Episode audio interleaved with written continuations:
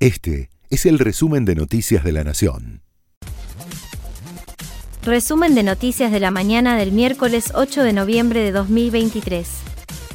Se agiganta el escándalo del espionaje ilegal con el hallazgo de documentos sobre la muerte de Nisman. Los tenía el ex policía Ariel Sancheta en su computadora, junto a una ficha de la fiscal Fein. Hay nexos entre espías de la AFI a los que reportaba y los que declararon por haber realizado inusuales llamadas el fin de semana que murió el fiscal.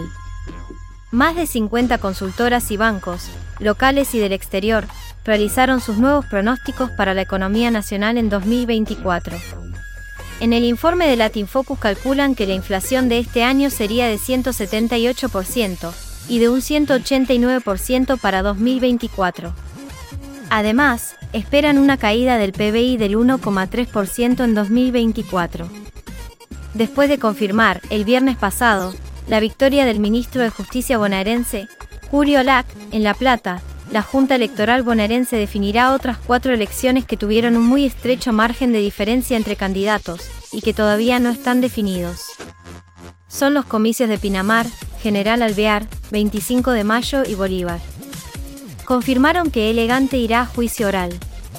El cantante será juzgado por privación ilegal de la libertad y amenazas a dos vecinos en General Rodríguez.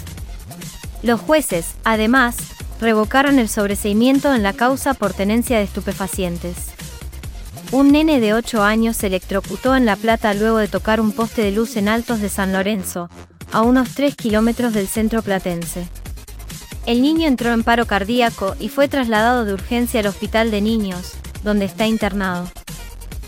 Este fue el resumen de Noticias de la Nación.